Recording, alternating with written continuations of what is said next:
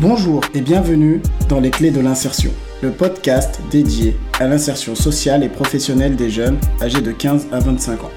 Je m'appelle Ashmi et je suis éducateur spécialisé de formation.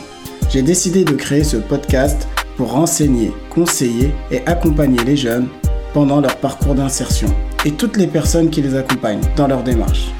Dans les différents épisodes, je vais vous donner des outils, des astuces et vous faire découvrir des actions ou des projets mis en place dans le domaine de l'insertion.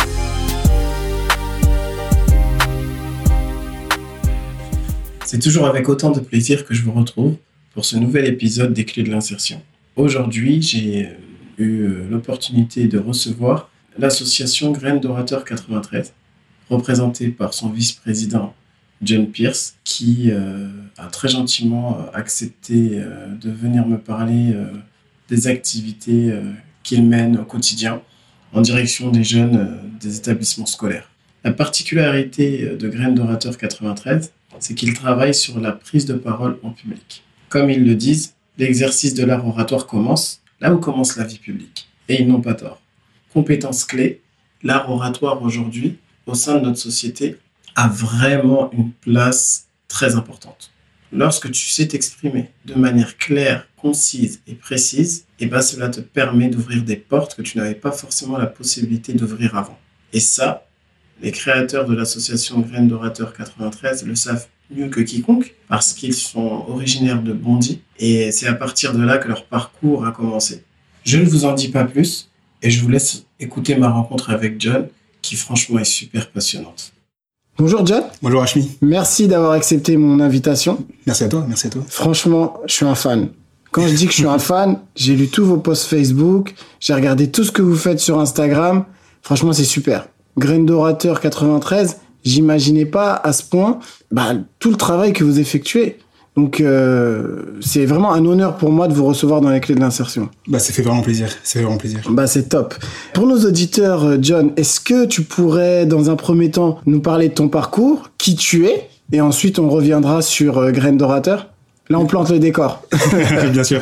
Je m'appelle euh, Laurie John Pierce, mais bon, vu que c'est un peu long, on m'appelle souvent John. Mhm. Je viens de Bondy. Je suis un bébé de Bondy, donc euh, j'ai fait ma crèche, ma maternelle, mon école élémentaire. T'es un gars du 9-3, quoi. Totalement, totalement. Bondy jusqu'au jusqu'au bac.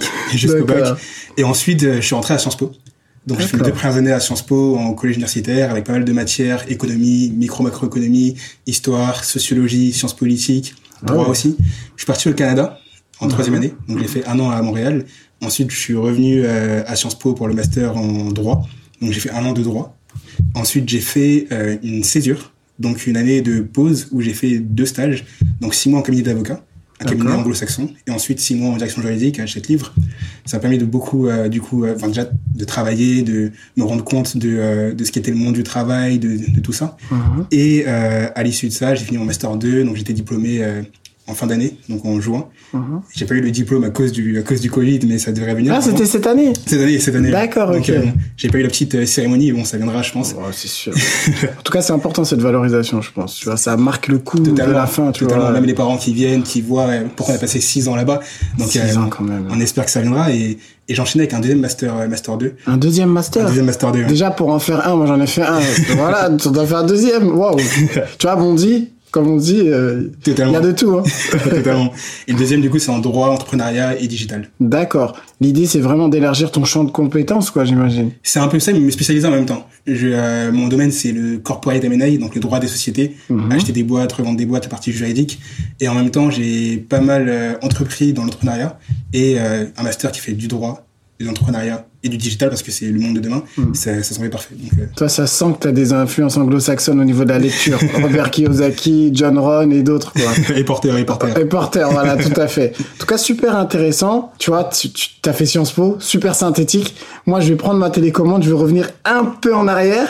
Euh, justement au, niveau, au moment où tu as passé le bac, parce que tu, tu as dit que voilà, tu as fait toute ta scolarité à Bondy, mais euh, à Bondy, j'imagine qu'on n'entend pas forcément parler de Sciences Po. Comment t'as fait pour intégrer Sciences Po? Qui t'en a parlé? Ça vient d'où cette idée?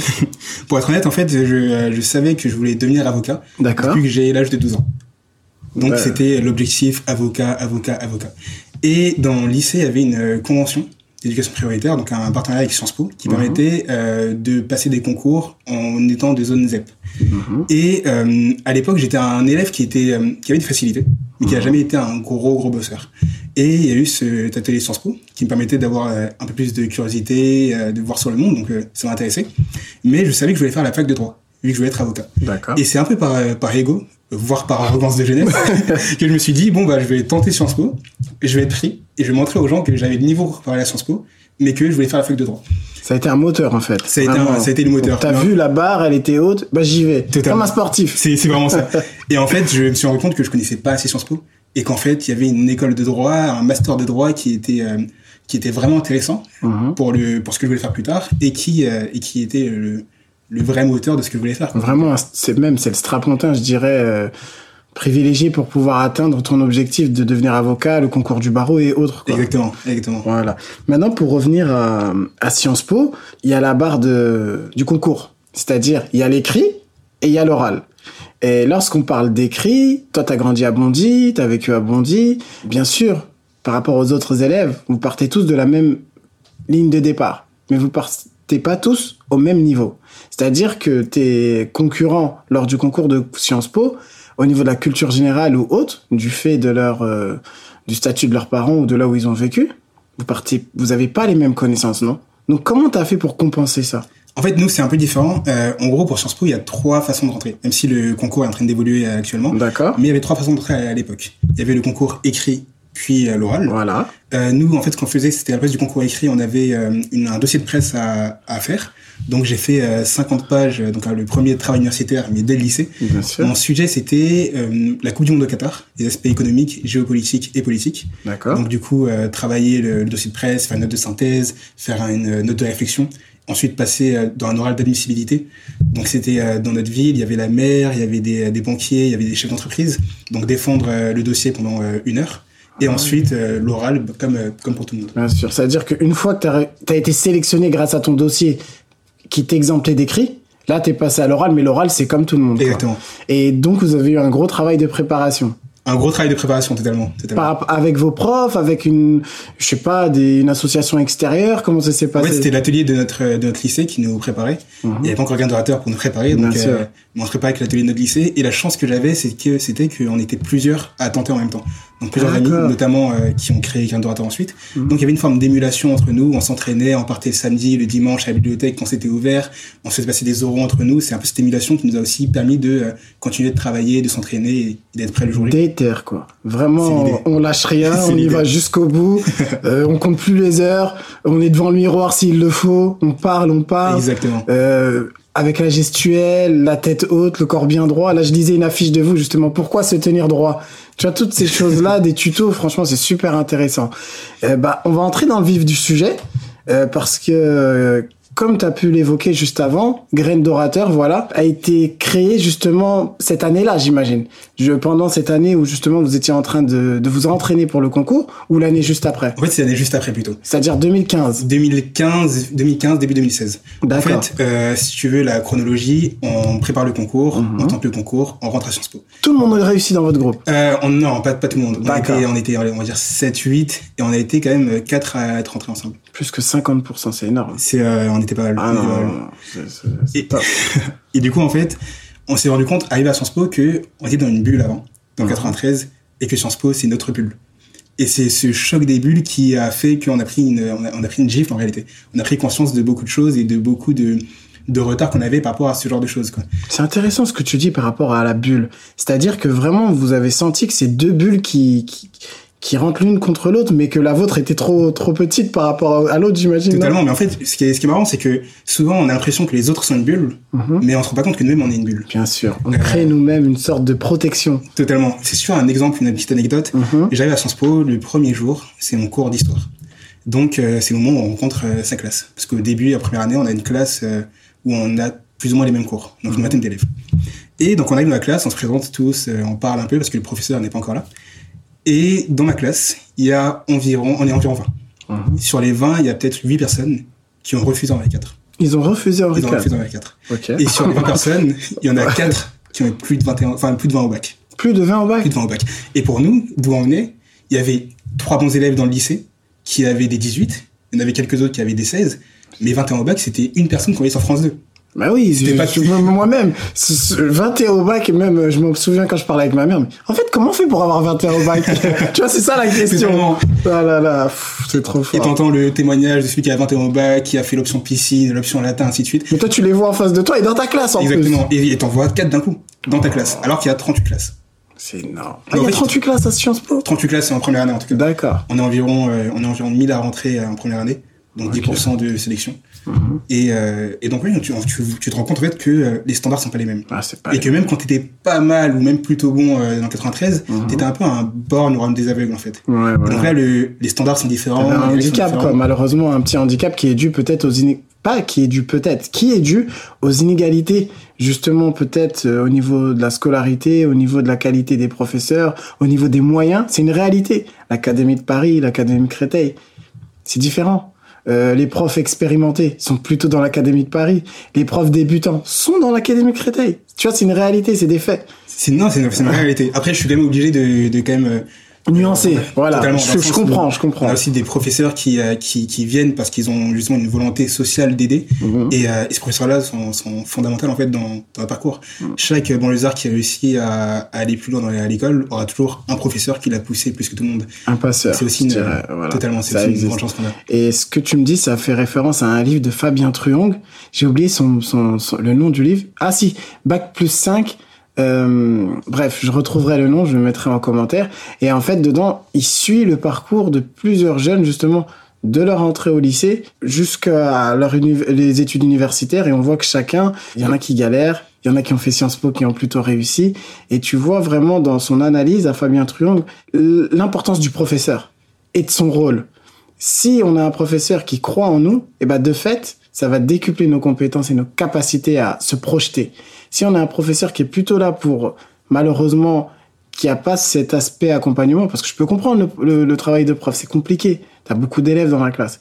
Mais voilà, tu vois. Tu as dit un mot qui est très important, c'est se projeter. Mm. C'est vraiment ce qui fait la différence entre, euh, entre du coup, l'ambition et, et le fait de ne pas en avoir. Et cette ambition, c'est un réel moteur. Donc se projeter, ça permet d'avoir une vision. Et donc l'ambition qui nous permet d'aller plus loin et de, de plus travailler. Beaucoup de fois, on se dit pourquoi je fais ça, ça me fatigue, je préfère faire autre chose. Et en fait, c'est cette vision qu'on a, ce fait de se projeter, qui nous permet de, de continuer et d'être motivé en fait. Non, non, je suis tout à fait d'accord avec toi, John. Maintenant, pour euh, revenir à Grendon. Oui, totalement. Je, me suis, un peu perdu en Non, non, il n'y a aucun souci, c'est normal. Mais du coup, je t'expliquais en fait qu'il y avait, il y avait cette bulle enfin, qu'on a remarqué, mhm. avec plusieurs anecdotes ou autres. Et on a aussi remarqué qu'en réalité, l'écart n'était pas si fort que ce qu'on pensait. Au début, je voyais des monstres avec moi. Mhm. Et le premier exposé, je me rends compte que, en fait, en termes de niveau, on n'est pas si éloigné. Mhm. Il y a juste des codes qui nous manquent. Ah, les codes, cette terminologie. Et ces codes-là, justement, ils font référence à quoi?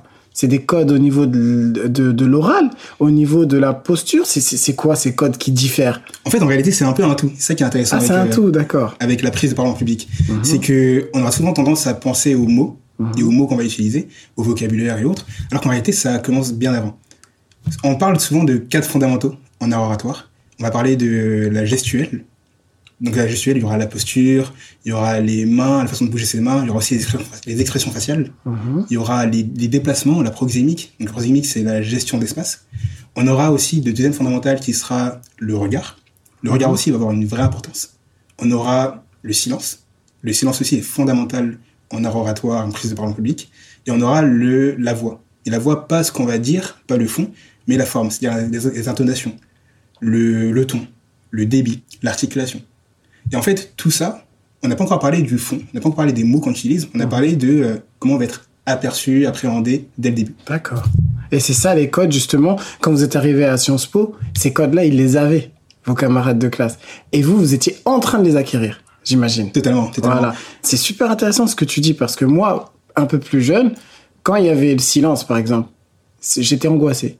Mais en fait, au fil du temps et avec de l'expérience, je me suis rendu compte qu'en fait, le silence peut être salvateur.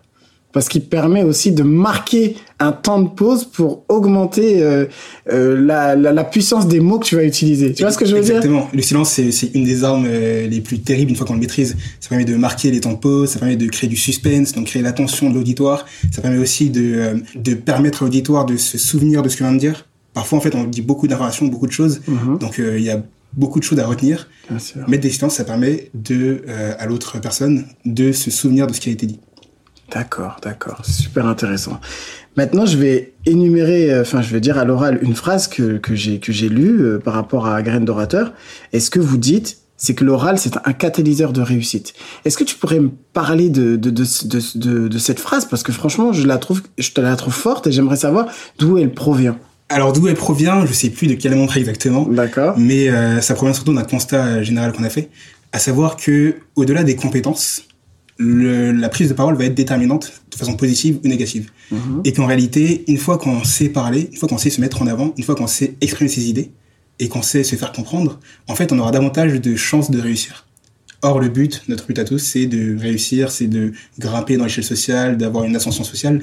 Et donc, on, on a remarqué qu'il y avait une vraie inégalité face à ceux qui savaient s'exprimer et ceux qui ne le savaient pas. Tout à fait.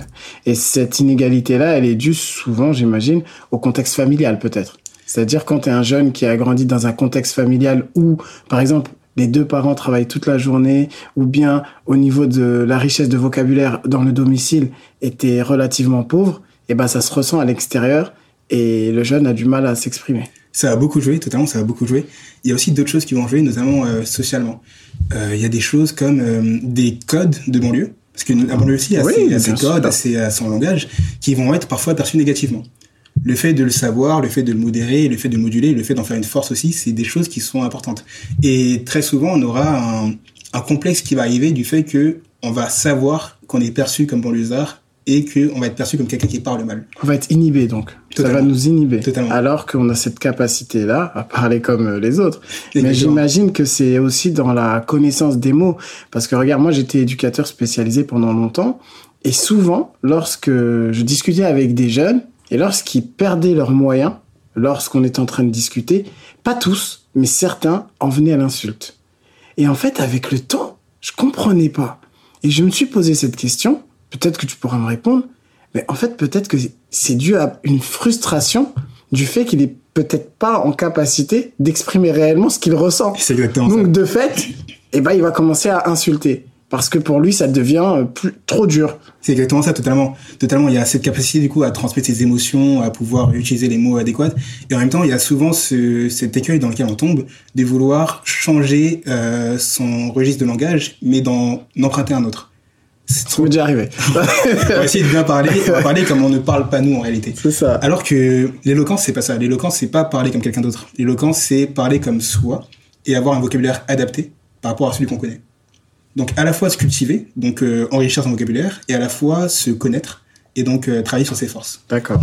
Sa posture, ses forces, mais pas les forces des, euh, pas copier. Exactement. Peut-être s'inspirer par contre. Totalement. C'est pour ça que notamment avec un d'orateur, on est on est plusieurs, on est une quinzaine, mmh. et on a vraiment des styles différents dans la façon de parler, dans la façon de se construire, parce qu'on a une construction différente. Mmh.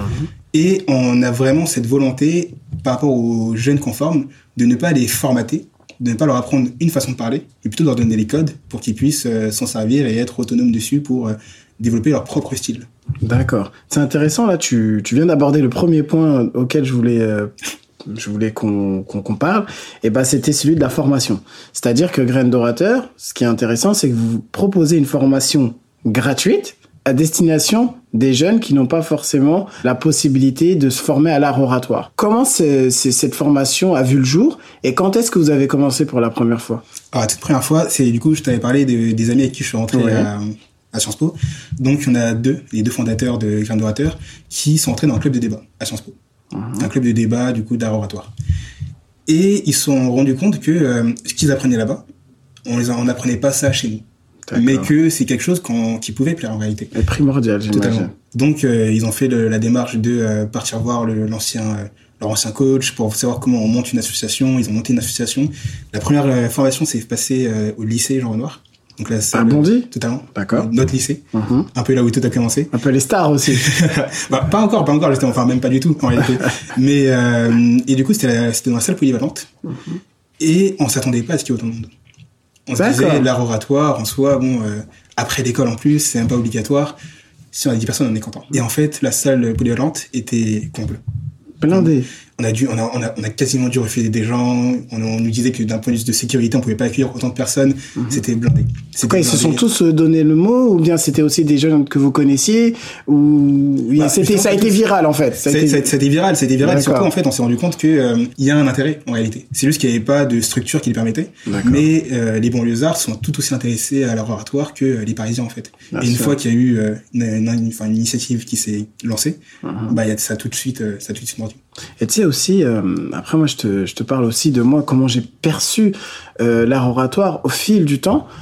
Avant, je me rendais pas forcément compte de cette importance, de savoir s'exprimer et de savoir poser calmement ses idées. Mais euh, avec le temps, je me suis aperçu que certains parents eh ben, avaient justement connaissance de cette force de l'art oratoire et inscrivaient leurs enfants, par exemple, depuis qu'ils sont petits, dans des clubs de théâtre ou bien inscrivez leurs enfants dans des, euh, tu vois, le théâtre d'impro, pour qu'ils puissent être en capacité justement de parler devant des enfants, devant des, des, personnes, pour plus tard, j'imagine, acquérir un socle solide. Totalement. Et je veux dire la vérité, moi, c'est aussi une chance que j'ai pu avoir, c'est mes parents m'ont inscrit au théâtre. Bah, tu vois. Et euh, alors que je voulais faire du foot, tu vas absolument faire que du foot, que du foot, que du foot, ils m'ont dit, bah, ok, très bien pour le foot, mais fais aussi du théâtre. Et il faut savoir que quand j'étais petit, j'étais euh, à la fois bègue T'étais bègue J'étais bègue, je parlais ah bah, Ça s'entend pas. Et je les zozotais. Tu zozotais zozotais, ouais. L'orthophoniste, il t'a aidé ou bah, En fait, justement, l'orthophoniste n'a pas forcément aidé. Je sais pas, j'ai eu un blocage, ça n'a ah. pas marché. Et euh, c'est deux choses. C'est à la fois le théâtre qui m'a permis de m'entraîner régulièrement, en plus de chez moi, et euh, juste des, des amis qui me taquinaient à l'époque en troisième par rapport aux zozotements. Et donc, j'ai beaucoup travaillé dessus, euh, bah, du coup, tout seul, devant chez moi, devant la glace. Euh, pareil pour euh, le bégaiement, ça c'était plus le théâtre qui m'a beaucoup aidé à réduire mon débit de parole, à plus faire attention, à être concentré quand, euh, quand je parle sur justement la forme. Mhm. Et donc au fur et à mesure, ça m'a permis de, de m'améliorer. Et justement, quand tu parles, enfin, ce que je regarde, c'est que tu sembles concentré. C'est-à-dire la concentration aussi, elle est importante, j'imagine, parce que quand tu es concentré, et eh bah tu, tu, comment dirais-je, ton débit de parole, et eh bah tu, tu le contrôles, et surtout, est-ce que la respiration joue? Totalement, totalement. Et en fait, ce qui, euh, ce qui est aussi important, je pense, c'est la, pré la préparation et la répétition. À force de travailler, à force d'être concentré, à force de faire attention à ces choses, en fait, elles deviennent naturelles. D'accord. C'est pour ça que souvent, on fait nos formations et on segmente un peu. On va faire un exercice sur la gestuelle. On va vraiment se concentrer sur la gestuelle. Et au début, ça semble compliqué de pouvoir à la fois parler, construire une idée, parce qu'ensuite, on va travailler sur le fond, l'argumentation, la réfutation et autres, et de devoir faire ça et en même temps de travailler sa gestuelle. Mais en réalité, ce qu'on veut faire, c'est que les gens aient conscience de l'importance de ces choses, mhm. qu'ils savent comment elles marchent, qu'ils savent comment elles, peuvent, être interprétées, pour ensuite que ça devienne quelque chose de naturel à force de travailler. D'accord, d'accord, d'accord. Non, mais franchement, c'est c'est impressionnant. Là, tu me fais un cours en fait. Toi, tu me fais une formation. J'ai envie de prendre des notes à côté. J'espère que ça vous plaît, hein, franchement, les auditeurs, parce que c'est super. Là, on a vraiment de la chance de t'avoir avec nous aujourd'hui. Et euh, on va continuer sur cette euh, lancée. Maintenant, il y a euh, un deuxième point que je voulais voir avec toi. Tu vois, vous avez commencé à Jean Renoir. À partir de là, comment vous avez fait pour euh, aller dans d'autres lycées? C'est-à-dire vous contactez vous avez contacté directement l'éducation nationale, le rectorat, ou bien ça se fait un peu de bouche à oreille entre chefs d'établissement? En fait, pour être honnête, ça s'est euh, ça s'est fait de bouche à oreille, mais même pas toujours du chef d'établissement. D'accord. Mais parfois des élèves.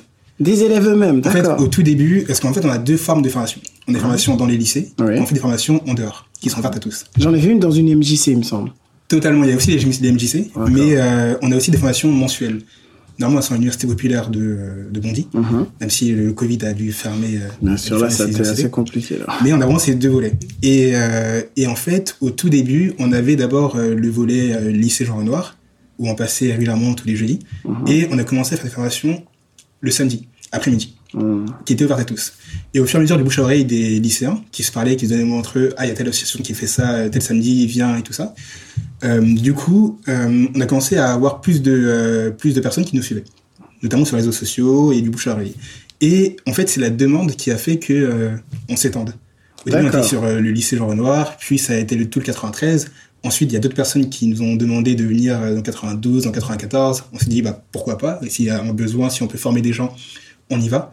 Du coup, ça, ça s'est étendu à toute l'île de France et c'est ce qui nous a aussi motivé à faire le grain de trop justement. Voilà, c'est ça, le troisième point. Là, c'est très bien. tu vois, on est, on est synchro. Totalement, le cloud. Voilà, c'est ça. Donc, euh, grain de autour, en fait, c'est euh, un concept que vous avez créé en, il y a combien, il y a deux ans? Il y a deux ans. Il y a deux ans, et vous avez fait le tour allez, pas le Tour de France, mais vous êtes allé jusqu'à Vénissieux, jusqu'à Forbach. Jusqu'à Marseille. Jusqu'à Marseille. Ah, vous avez, vous avez quand même fait une tangente. voilà.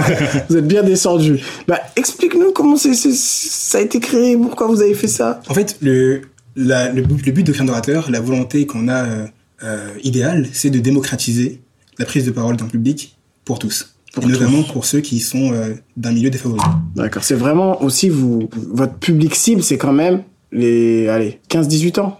C'est bah, les lycéens. D'ailleurs, ça aussi, ça s'est élargi. En réalité, au début, c'était vraiment les lycéens. Mhm. Ensuite, on a des lycéens qui sont devenus étudiants. Ah, donc ça qui jusqu'à l'université. Continué à donner le mot, qui continuent à venir, qui continuent à nous suivre. Donc, euh, c'est monté jusqu'à l'université. Mais depuis, les cibles, c'est vraiment les lycéens, voire même les collégiens. Hmm. Cette année, on a eu des, des jeunes euh, qui sont venus à formation d'eux-mêmes. On a eu le plus jeune, il avait peut-être 11 ou 12 ans. 11 ans. Donc, ah euh, c'est top ça. Ça fait plaisir. Ça, fait, plaisir, et surtout, euh, tu vois, parce que moi je suis très insertion professionnelle des jeunes, et ben l'art oratoire c'est une arme. Si tu maîtrises l'oral, tu vas réussir à t'intégrer plus facilement lorsque tu vas être embauché, un entretien d'embauche, tu vas être pris plus facilement. Enfin, tu vois ce que je veux dire? C'est vraiment une compétence clé à l'insertion professionnelle. Par exemple, quelqu'un qui, qui n'a pas de diplôme ou quelqu'un qui, euh, qui, a, qui a peu de qualifications, s'il maîtrise cet art oratoire, et eh ben, il a déjà quelque chose en plus. Totalement, parce que c'est à la fois cette capacité de communiquer, mais mhm. aussi d'écouter, en réalité. Le fait d'apprendre à mieux parler, c'est aussi apprendre à mieux écouter l'autre, à mieux analyser. Et cette capacité d'écoute, c'est lié à l'empathie. Et ça, mhm. c'est partie des, des, des, compétences clés du XXIe siècle. Donc, euh. c'est peut-être la compétence clé. Après, c'est mon avis personnel. L'écoute passe en premier et ensuite l'art oratoire. Parce que je pense qu'il est important de savoir bien écouter pour ensuite savoir bien répondre. C'est fondamental. Pour moi, ça va ensemble en réalité. Ouais, t'as raison, c'est ensemble. et on le voit bien, nos politiques, comment ils ont été formés et qui continuent à se former, j'imagine, pour avoir cette capacité-là euh, d'éloquence, mais de d'être percutant quand ils parlent. Totalement. Voilà. Et du coup, tu m'excuseras, j'ai encore fait une digression. Non, c'est pas grave. mais euh, ce, que, ce, que, je te disais, en fait, c'est que notre but, c'est de démocratiser euh, la prise de parole mhm. pour tous. Et on s'est rendu compte que les, les blocages, les limites, les les inégalités, elles sont pas liées euh, juste au 93, elles se limitent pas au 93 ou à l'île de France, mais en fait, il y a des endroits comme ça partout en France. Territoire national et d'outre-mer, j'imagine. Exactement. Du coup, l'outre-mer sera peut-être euh, dans un temps plus... Euh, Pourquoi pas plus, enfin, plus ça, ça, ça imaginer. Mais en, en, tout cas, on s'est dit, il faut qu'on aille, faut qu'on aille en France, en fait. Vous avez été financé pour ça ou vous l'avez fait tout seul? On a, on, a, on a, du coup, on a été financé en ah, partie. Bien, on a fait des demandes de financement en partie, donc on a été notamment aidé par la Fondation Fraternité Générale. D'accord. Et euh, donc on a pas mis, enfin on a eu des financements comme ça et on, on a aussi du coup financé nous-mêmes euh, et on a pas mal travaillé pour ça. Ah ça c'est vraiment de l'engagement et franchement euh, chapeau quoi. Moi je vous tire mon chapeau. je te remercie. C'est c'est c'est c'est admirable, c'est magnifique et c'est ce côté-là on redonne entre guillemets tu vois pour caricaturer on redonne à la street ce qu'elle nous a donné. C'est vraiment ça. Tu, vois le truc. J'ai grandi à Bondy, je viens de Bondy, j'ai connu les galères de Bondy je sais de que vivent ces jeunes-là. J'ai eu la chance de, entre guillemets, réussir à faire Sciences Po. C'est-à-dire mon insertion professionnelle, elle est presque tracée. Mais derrière, c'est pas comme certaines personnes. Je les blâme pas. Mais bon, ils ont réussi, et ben ils s'en vont. C'est là, c'est vraiment essayer de partager. Non, totalement. C'est bah, pour moi, c'est comme un, c'est même un devoir en réalité. Et euh, on revient un peu à cette notion de, de culture. Mm-hmm. Je pense que dans 93 et en banlieue en général, on doit être fier de notre culture. On a une culture qui est très forte et qu'on regarde bien, on a notre langage, on a notre musique qui influence aussi euh, la France entière, on a notre façon de, de se comporter, on a, nos, on, a nos, on a notre histoire aussi. Mmh. On est un peu comme des Bretons au final.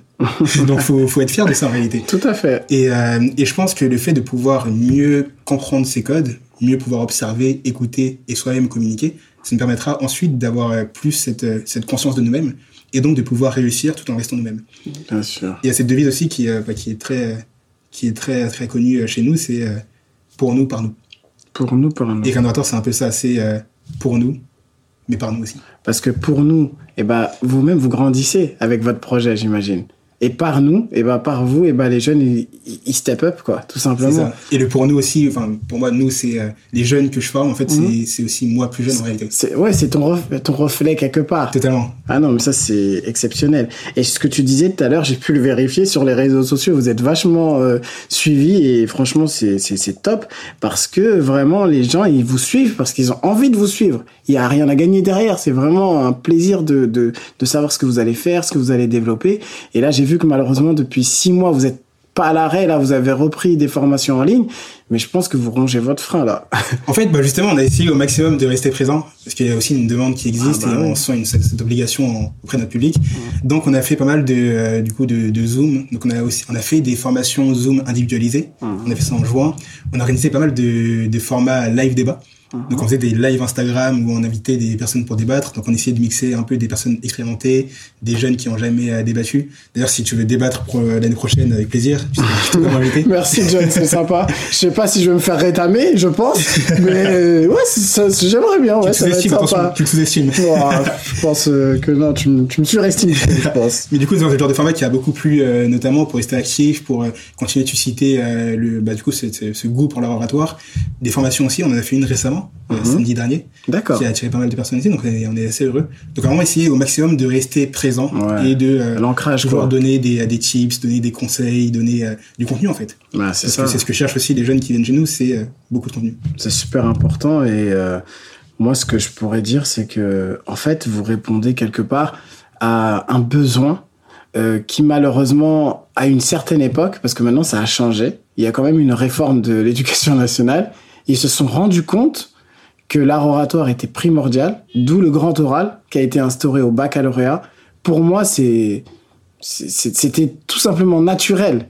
Après, le pourquoi du comment, je laisse euh, le personnel d'éducation nationale débattre entre, débattre entre eux, mais le fait d'instaurer un grand oral, c'est enfin de remettre au centre du, du, jeu l'importance de l'oral. Je sais pas si tu partages mon analyse. Totalement, totalement. Surtout qu'en plus, l'oral, il viendra dans tout moment de notre vie dès le début de notre vie, en fait, quand on est un, quand on est un jeune bébé, il y a deux choses qu'on attend que, que l'on fasse, c'est marcher mhm. et c'est parler. Donc dès qu'on est jeune, l'oral est déjà au centre de, euh, de notre vie en, réalité.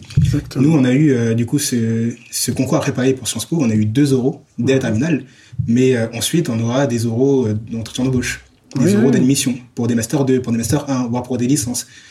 L'oral, c'est toujours présent à réalité. Bien sûr. Donc le plus tôt on commence à l'apprendre, le mieux c'est. Bah moi franchement euh, l'oral je l'ai appris au fil du temps. C'est-à-dire voilà, je suis un peu plus âgé que toi, mais je me suis déjà retrouvé dans des situations où j'étais en difficulté. Et euh, je m'amusais à regarder des tutos sur YouTube ou euh, à parler tout seul devant mon miroir avec euh, justement une petite feuille en mettant des points et en essayant d'argumenter. Parce que je me suis rendu compte de ce besoin. Mais il n'y avait aucune formation qui était présente pour m'aider. Donc franchement, c'est pas pour rajouter encore une fois, mais bravo pour votre travail et ce que vous faites parce que c'est primordial. Pour moi, c'est d'utilité publique carrément. Donc, euh, si on a des financeurs qui écoutent, on a des, euh, des, des, personnes qui sont en capacité euh, d'aider Graines d'orateurs, et ben, je vous encourage à prendre contact avec eux parce que franchement, leur travail, il est super et ça contribue à la cohésion sociale au sein des territoires. Et ça, c'est ça n'a pas de prix quoi. On te remercie de tout cœur. Voilà. Maintenant pour euh, également prolonger et que vous vous êtes rendu compte que c'est pas seulement les lycéens et les universitaires qui avaient besoin et eh ben, de se former à l'oral, et eh ben je sais qu'en parallèle vous avez créé une entreprise. Exactement. Voilà. Donc je te laisse euh, nous présenter ce que vous faites. En fait encore une fois on a, toujours été drivé par la demande. Mhm. On a commencé dans 93, on est venu chercher pour le 94, l'île de France, la France, et ensuite on a pas mal de, de jeunes actifs et d'entreprises qui sont venues nous voir pour apprendre euh, l'art oratoire aussi, apprendre les codes. Et en même temps, ça a coïncidé avec notre évolution personnelle, qui commençait à faire des stages, à voir comment se passait euh, la vie en entreprise, quelles situations on allait avoir dans, euh, dans lesquelles la prise de parole publique allait être fondamentale.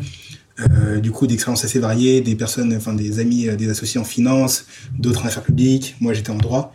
Euh, et donc, en fait, on s'est rendu compte qu'il y avait ce besoin-là et que il fallait à la fois avoir la partie associative qui s'occupait des lycéens, qui assez le, cœur de cible, et à la fois avoir une, éventuellement une société mhm. qui allait pouvoir donner, enfin, donner mhm. des formations à la prise de parole publique pour du coup les jeunes actifs, demandeurs d'emploi, euh, entrepreneurs aussi, et euh, chefs d'entreprise. Et ça fait un moment que vous avez commencé ça fait... Elle est toute jeune. Ah, elle est toute jeune. C'est un, jeune bébé. D'accord. Elle a six mois maintenant. Elle l'a créé, en, on l'a créé en juin. D'accord, en juin. Donc le Covid aussi vous a fait réfléchir. Coup, il nous a fait réfléchir. On a pu former euh, en ligne aussi, mhm. aussi en présentiel euh, au début d'année euh, oui, septembre, octobre, d'accord. C'est top, c'est top. Franchement, euh, bah, je vous souhaite que le, le, le, bien pour l'avenir. Et comment dirais-je, moi je vais continuer à suivre ce que vous faites sur les réseaux sociaux.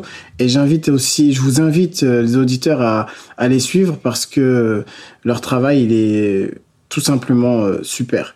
Et pour terminer, je voudrais euh, faire une petite citation que j'ai que j'ai lu euh, sur votre site et c'est Cicéron qui disait la prise de parole en, public, le fait de parler, il faut savoir émouvoir, pardon, plaire et instruire. C'est ça? Exactement. Voilà. Je te remercie, John. Merci à toi. Et euh, plein de bonnes choses. Ben, merci beaucoup. que dire de plus après cette rencontre? Ce fut vraiment un super échange que j'ai eu avec John, une personne très déterminée, très claire dans son propos et euh, très impactant. Ce que j'aime avec Graines d'Orateur 93, c'est qu'ils mettent au service des jeunes leur savoir, leurs acquis qu'ils ont pu cultiver tout au long de leur parcours professionnel et euh, éducatif. En allant à la rencontre des jeunes dans les établissements scolaires, en leur parlant de leur parcours, en les aidant à développer cette graine qu'ils ont tous à l'intérieur d'eux, c'est-à-dire cette capacité à prendre la parole, eh bien, ils contribuent très clairement à permettre à ces jeunes de se développer. Sachant qu'aujourd'hui, euh, la capacité de prendre la parole en public est essentielle. Et même au-delà de ça, lors d'un parcours d'insertion, chaque jeune est amené à s'exprimer, à passer des entretiens. Et le fait de pouvoir s'exprimer de manière correcte va leur permettre d'ouvrir des portes qui n'ont pas forcément cette possibilité d'ouvrir, vu leurs conditions initiales. Vraiment, ce fut un épisode super euh, intéressant pour moi. Personnellement, j'ai beaucoup appris. J'espère qu'il vous a plu. Moi, comme d'habitude, je vous demanderai de partager l'épisode parce que franchement, il, il vaut le coup. N'hésitez pas à liker également. Et moi, je vous dis à très bientôt pour la suite. Allez, ciao